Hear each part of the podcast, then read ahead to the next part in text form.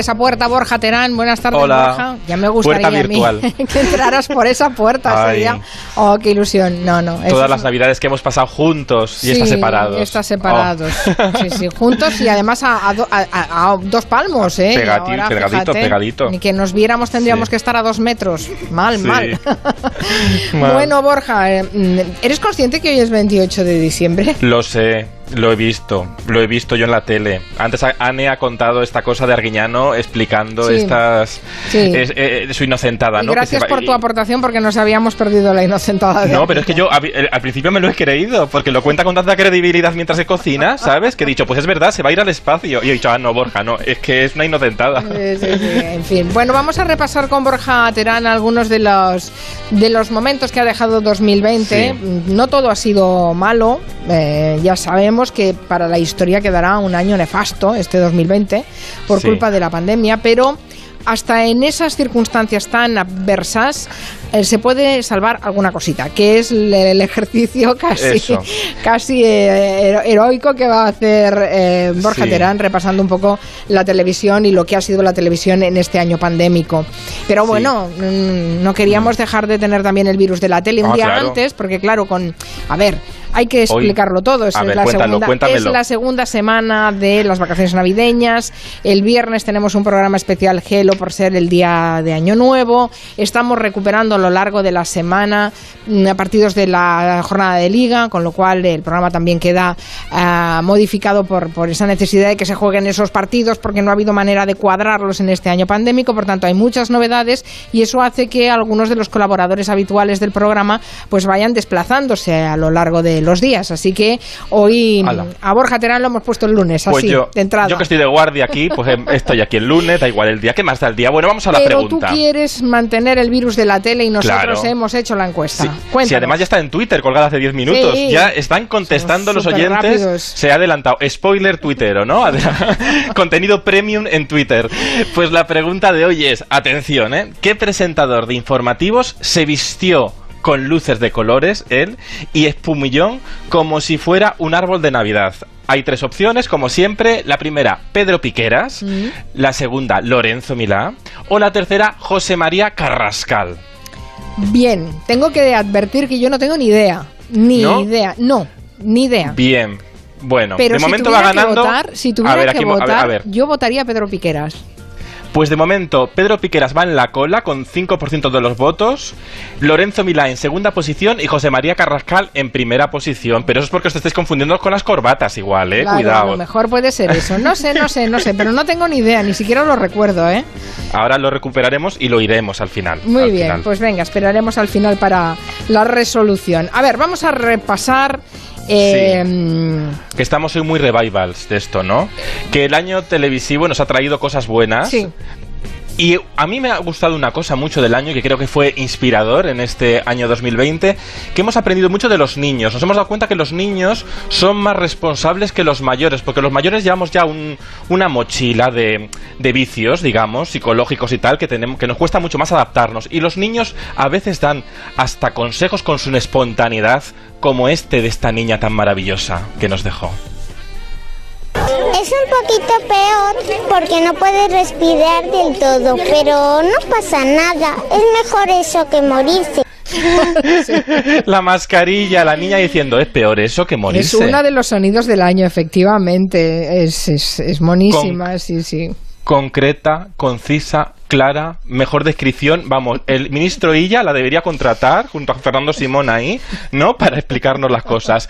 Pero también hemos aprendido mucho de esa perplejidad de las voces de la experiencia con esta abuela, por ejemplo. Me ha fuñigado, hija. Sí, estaba barriendo la puerta y me ha fuñigado en toda cara. Estoy desinfectado.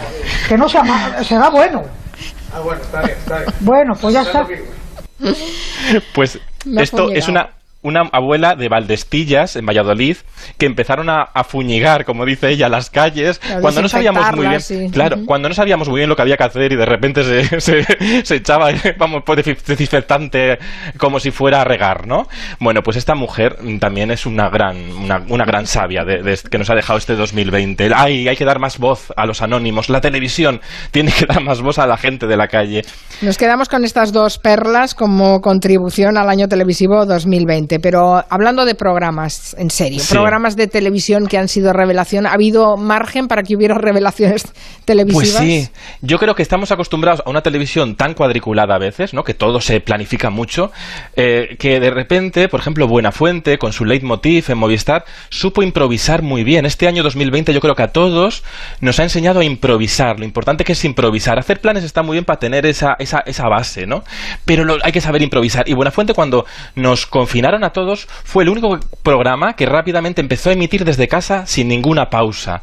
Y creo que ha sabido acompañar muy bien al, al espectador con esa sensibilidad que toma el pulso al momento en el que estábamos cada uno. En los días más claustrofóbicos, el programa mostró desde la comedia eh, esa- ese retrato social, ¿no? Y en los últimos días también con las imitaciones de Raúl Pérez, que me encanta, ha hecho, bueno, es que Raúl Pérez salió, por cierto, del ministro Illa, Salvador Illa, le imita muy bien Raúl Pérez, porque es un imitador que lo hace todo muy bien, e hizo una versión de los villancicos para estas fiestas. Mira, Mari Carmen, mira. Vacuna sobre vacuna. Demasiado comercial. No, esto no me gusta.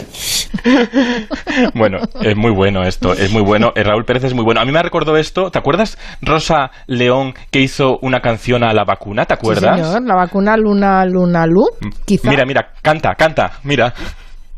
Pero entonces llegó el doctor manejando un cuadrimotor. ¿Y saben lo que pasó? ¿Y saben lo que pasó?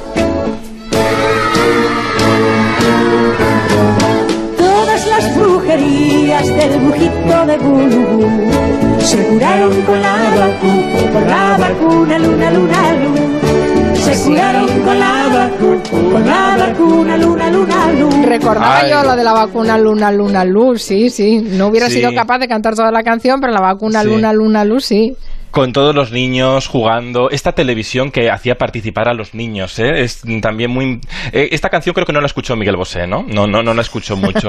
Eh, por cierto, que una de las grandes revelaciones de, de la temporada ha sido en Antena 3, ha sido Mask Singer, el programa... Oye, Miguel Bosé podría ser uno de los concursantes de la próxima edición de Mask Singer. Sería buena idea esto de a ver si lo adivinábamos y estaba y que se quitara la máscara y apareciera, que ya están preparando la segunda edición. Pero desde luego que en 2020 la televisión que nos ha puesto de nuevo a jugar delante del televisor, a descubrir en una era de los spoilers, que todo parece que lo sabemos, eh, eh, sabemos hasta cuándo dan los premios de los concursos, de repente un programa ha guardado el secreto. Por ejemplo, no sabíamos ni se nos ocurría quién estaba detrás, debajo del disfraz de una cerdita. Con ese flow tan suavecito Me vacilaste, ya te conozco un poquito Tú eres un loco playa bajo el solecito ¡Es un hombre! Ahora de noche tienes que hablarme bajito Estate tranquilito, que yo no te miento No estoy pega, yo soy el mismo pegamento ¿O no? ¿O no es un hombre? Para el final de mi concierto Relaja con asiento Pues no era un hombre, no era un hombre, pero cambiaba mucho la voz. Eh, a mí esto, lo mejor de Max Singer este año ha sido Cerdita, porque yo no sabía ni, no tenía ni idea quién era hasta que se quitó la máscara y era Terelu Campos, haciendo de ventrílocua, porque vamos, la, la voz es muy... La no- voz no para sé- nada, sí, sí. Nada, sí. parece ella que ella misma lo dijo que tenía voz, que pu- puso voz de Manolo, pues lo hizo muy bien, lo hizo muy bien. Y tú dices que esto llega para quedarse, el Max Singer. Hombre, vamos, ya van a preparar la nueva edición. Además, Antena 3 ha sido muy lista por no hacer muchos... por- han hecho ocho capítulos. Y ahora va a haber otra tanda con ocho, otros ocho capítulos nuevos, creo. Entonces, no, no- así no desgastan mucho la fórmula. Esto de estirar los programas a veces no es tan necesario. Es mejor en Fraccionarlos, pildoritas. ¿m? fraccionarlos, Sí, hacer no tiradas cortas, pero que vayan Sí. eh, de forma redundante apareciendo en la programación. Está bien. Sí. Sí, sí, sí. Esto lo hacen mucho las plataformas. Por cierto, las plataformas bajo demanda lo hacen mucho con las series, de hacer temporadas largas. Por ejemplo, en los años 90 el 1, 2, 3 duraba de septiembre a junio. Era una barbaridad de programas a la temporada. Con ese, Hmm. Duraba con el curso escolar, sí. Claro, con, con el labor, con la labor de producir un programa de esas grandes características a la semana, que era una barbaridad. Y en series, ya que mencionabas las series, que Sí. Bueno, yo creo que ha ¿Qué ha habido una serie. Ha habido muchas buenas series este año, muchas. Tenemos que, la verdad que España se- ya es una gran factoría de, de ficción. En HBO yo creo que una de las mejores series del, del año ha sido Patria, ¿no? Al Eh, volver del Pagüeta he visto luz en casa de esos. Lo que nos faltaba Ser víctimas de las víctimas Esa es la frase, esa es la frase, ser víctimas de las víctimas, ¿no? Como una mujer eh, intenta recuperar su vida y, a la víctima la convierten prácticamente en víctima. Bueno, yo creo que al final Patria es un homenaje a todas las madres del País Vasco y eso es muy bonito porque nos fijamos muchas muchas veces y también los medios de comunicación en las trincheras, pero no nos mm, fijamos en el sufrimiento del día a día cotidiano. Y esta serie con dos actrices maravillosas eh, ha calado esa realidad, esa realidad que de verdad cura las cicatrices en el día a día, ¿no? Elena Irueta y Ana Cabarain son, están espectaculares en la serie, espectaculares, os la recomiendo mucho, Patria, para comprendernos mejor a nosotros mismos, más allá, eh, más allá de la política, ¿no? Digamos. La novela ya era muy buena, ah, pues Sí. eh, trasladarla a la- al, al- al audiovisual, el formato audiovisual, pues también, también Sí. la ha hecho buena. Y además en eh, jugando muy bien con esa humedad, transmitiendo muy bien esa fotografía oscura, esa humedad del País Vasco, pero que en realidad transmite ese calor y ese choque con la gente, ¿no? Lo han hecho muy bien. Hay que, hay que dar la enhorabuena a los productores de la serie. Otra serie que para ti ha sido hallazgo del año ha sido eh, Veneno, ¿no? Veneno, que se va a llevar todos los premios este año. Vamos a recuperar un fragmentito de Veneno. Señoras y señores, aquí, esta noche, Cristina, la veneno. Sí, llámame Cristina porque mi nombre no es veneno, es un apodo. Pues bueno, escuchábamos a la, a la voz del actor haciendo de Pepe, de Pepe Navarro cuando esa televisión, la serie tiene mucha autocrítica a la televisión, a esa televisión que se reía de lo que no entendía y a esa propia sociedad que se reía de lo que no entendía porque lo desconocía, ¿no? Esa, esa televisión que convertía monstruos a la, di- eh, en monstruos a la diferencia y eso Veneno lo ha hecho muy bien, ha dado visibilidad a- y ha roto con nuestros prejuicios. Y es una serie maravillosa que han dirigido los Javis, que bueno, que, que también, que también tienen creo que muchos proyectos muy interesantes para el año que viene.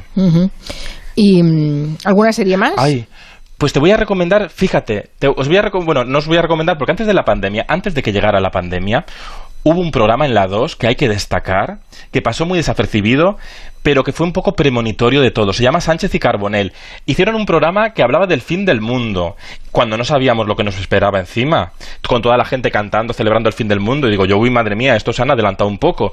Incluso hicieron mucha, también, mucha autocrítica a la sociedad en la que vivimos con diferentes temáticas, ¿no? Y uno de ellos fue La dictadura de la risa, un programa muy inteligente dirigido por Santiago Tabornero, con Carbonell, con Elena Sánchez, y un día fue David Fernández haciendo, ¿sabéis? El que hacía de Chiquilicuatre, haciendo de dictador, eh, de dictador del postureo. Mirad qué divertido. Pero también nos alegra ver a los buenos ciudadanos ser felices en Instagram, como vosotros.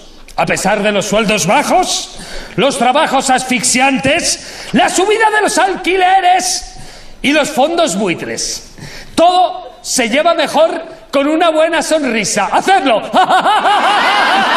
¡Basta! ¡Disimular! Y el programa, el programa, claro, se quedó sin eh, continuidad el- por eh, culpa eh, del, del Claro, el programa se paró, pero era un programa de estos que desde la 2 es, un, es una vitrina para mostrar todo el off cultural, toda la trastienda de la cultura que muchas veces no entra en los medios, el teatro, más mm, que no tiene tanta mm, posibilidad de promocionarse en la tele. Bueno, fue muy interesante y hicieron este sarcasmo que lo tiene que hacer mucho la televisión pública, hombre, de enfrentarnos a todos nuestros vicios nuevos que estamos, los prejuicios incluso que estamos adquiriendo, pues como es el caso de las redes sociales, esta cosa de que parece que tenemos que vender todo el rato felicidad. No Pues, te vayas veces- todavía, Borja, no te vayas Ah, vale. todavía porque... Hablando de series, y antes estábamos Sí. repasando un poco cómo 2020 es un año de, de sobre todo de efemérides, tantos años de una peli, tantos años de una serie. ta- Bueno, pues eh, se cumplen también 10 años del estreno de eh, Física o Química en Antena 3.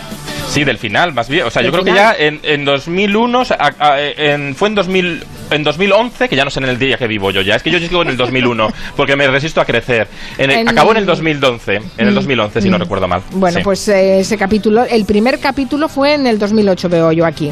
Sí. Ese capítulo tuvo más de 3 millones y medio de espectadores, es decir, que Sí. una de cada cinco personas se sentaron frente al, al televisor. Después hicieron eh, siete temporadas, así que es casi una década.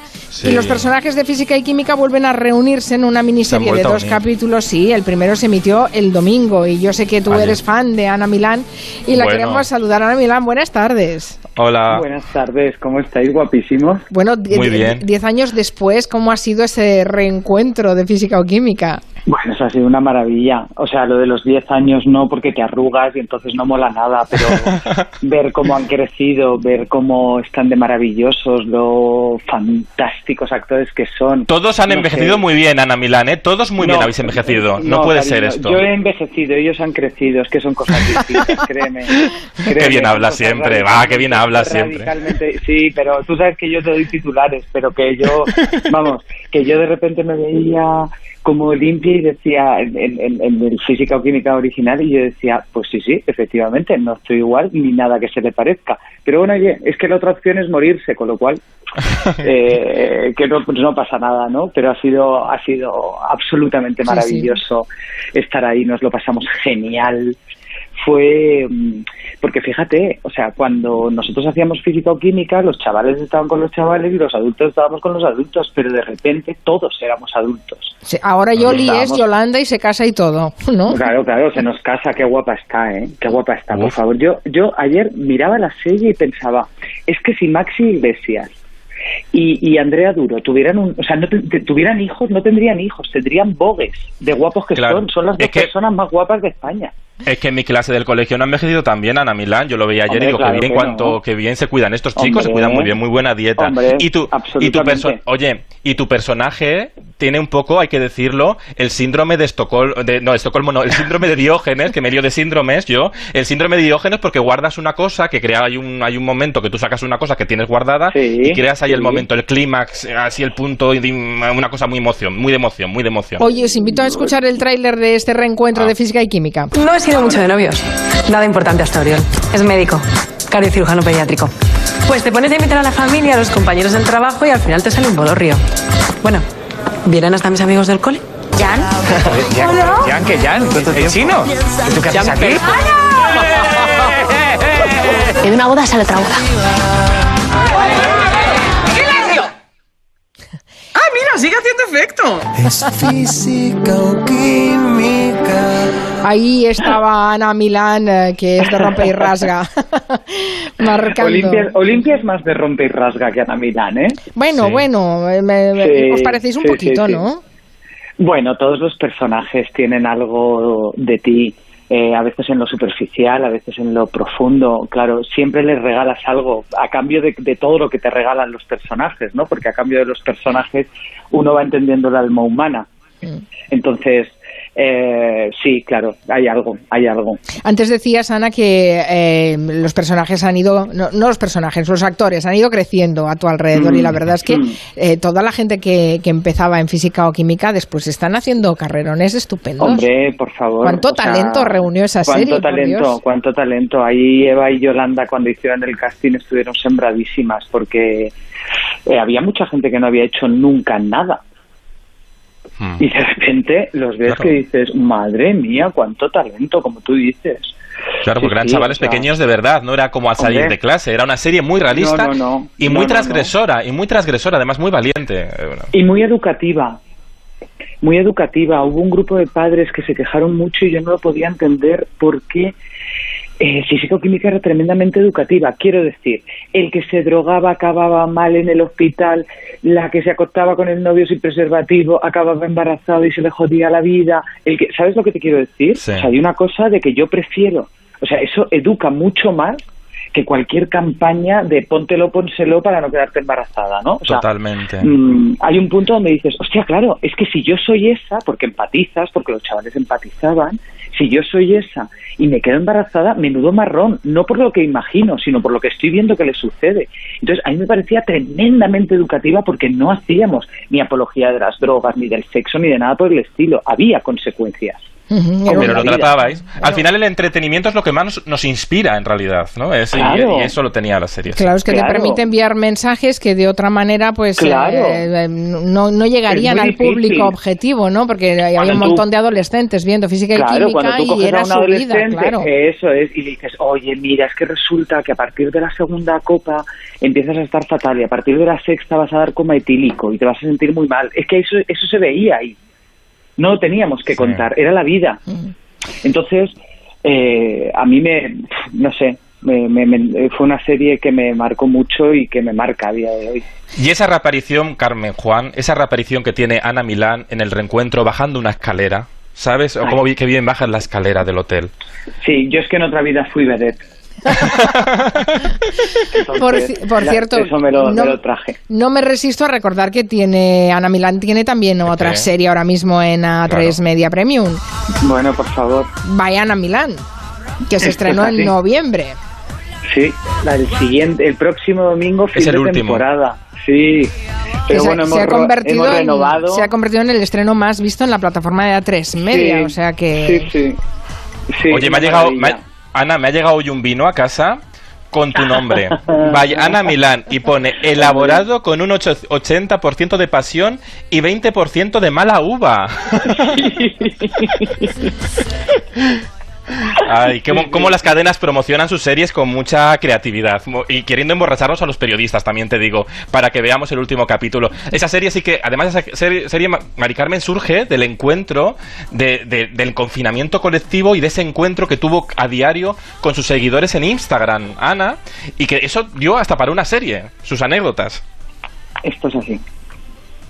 Esto es. Esto Qué es, fuerte. eh, es una historia absolutamente mágica, ¿no? Porque al fin y al cabo es, co- es como la serie de todos.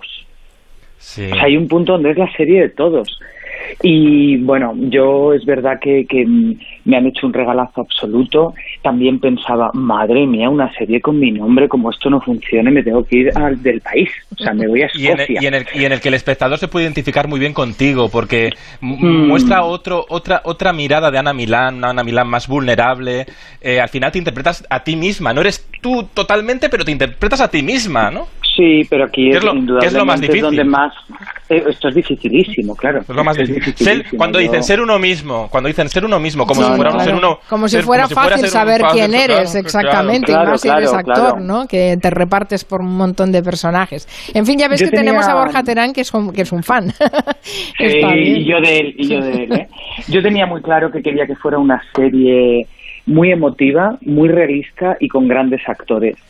Y yo me siento muy bien rodeada, o sea, es un eh, que vayan a Milán sea un éxito como lo es, eh, tiene que ver un poquito conmigo y tiene que ver mucho con todo el equipo, ¿no? Que es, es absolutamente increíble y que, Y que, y es muy. Y que la serie es muy traviesa como tú también.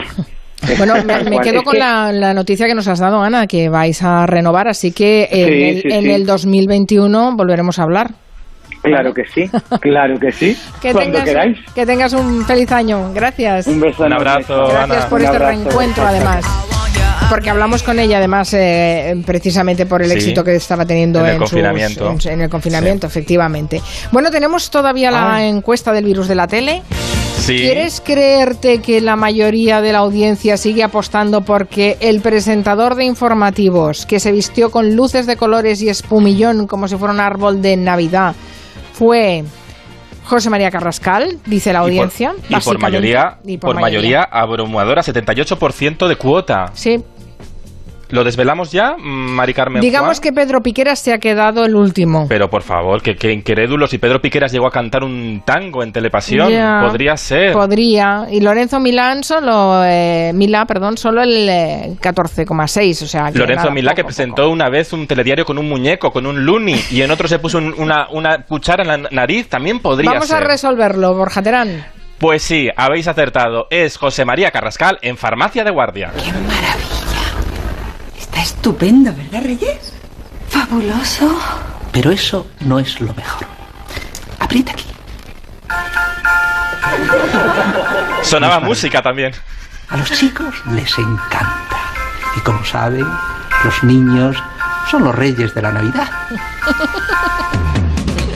Pues sí. Hubiera perdido. Ay. Iba, iba revestido de estas cosas que hacía Antonio Mercero de llevar a las estrellas de Antena, Tez- Antena 3, disfrazarlas y les pone y les, a Carrascal les puso el espumillón, las luces y hasta la banda sonora de la Navidad. ¡Hala!